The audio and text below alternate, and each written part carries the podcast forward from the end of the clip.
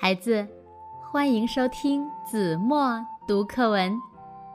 今天我要为大家读的是五年级下册第十课《草虫的村落》，作者郭峰。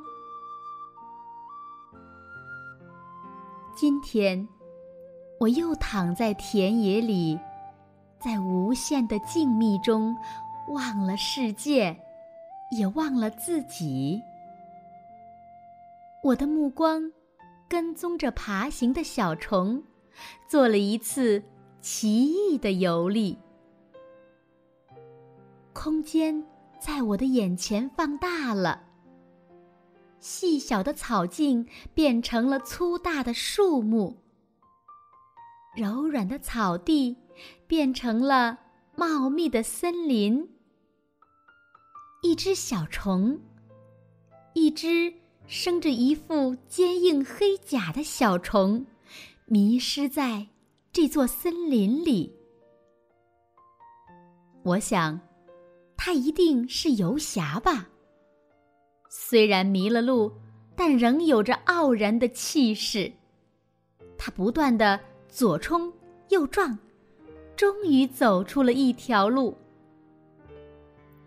我的目光跟着他的脚步走着，走着，一路上遇到不少虫子，他们互相打着招呼。我真想和他们寒暄几句，可惜我不懂他们的语言。他们的村子散布在森林边缘的小丘上。那只英勇的黑甲虫走进了村子。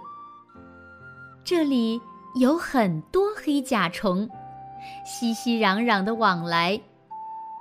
我看见一只娇小的虫子从小洞里跑出来，迎接远归者。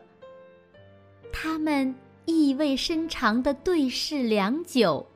然后一齐欢悦地走回洞穴里去。村子的大街小巷上，大部分的行客都是黑甲虫，但也有不少别的虫子。花色斑斓的小圆虫，披着五彩的衣裳，在这些粗壮的黑甲虫之间，好像南国的少女。逗得不少虫子驻足痴望。庞大的蜥蜴面前，围拢了一群黑甲虫，纷纷投以好奇的眼光，交流着，好像攀谈的很投机似的。看，蜥蜴好像忘记了旅途的劳倦。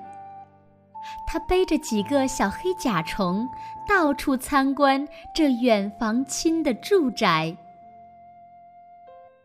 我的目光被一群音乐演奏者所吸引，他们有十几个吧，散聚在两棵大树下面。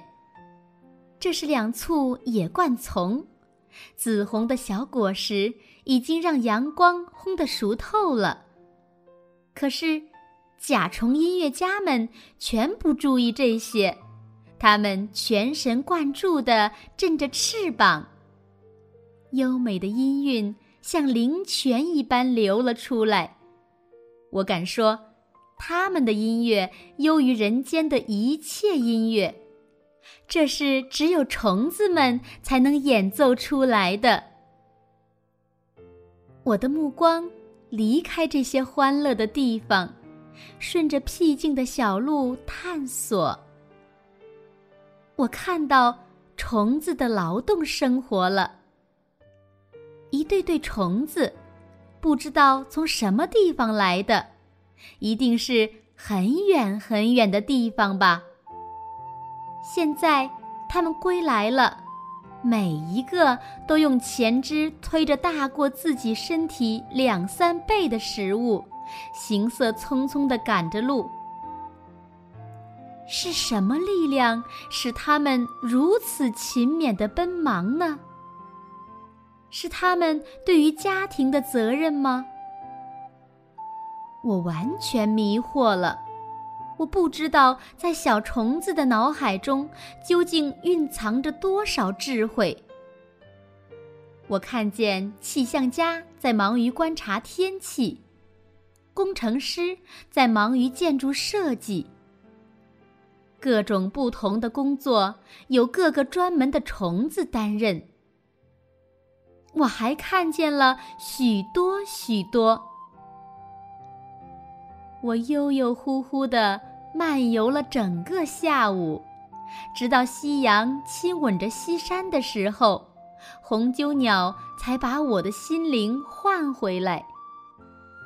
我多么得意呀！我竟然发现了草丛中小虫子的快乐天地。我愿意牵着你的手，一起到草虫的村落里去散散步。因为，一只小黑甲虫的翅膀上也闪耀着生命的光彩。好了，孩子，感谢您收听子墨读课文，我们下期节目再见。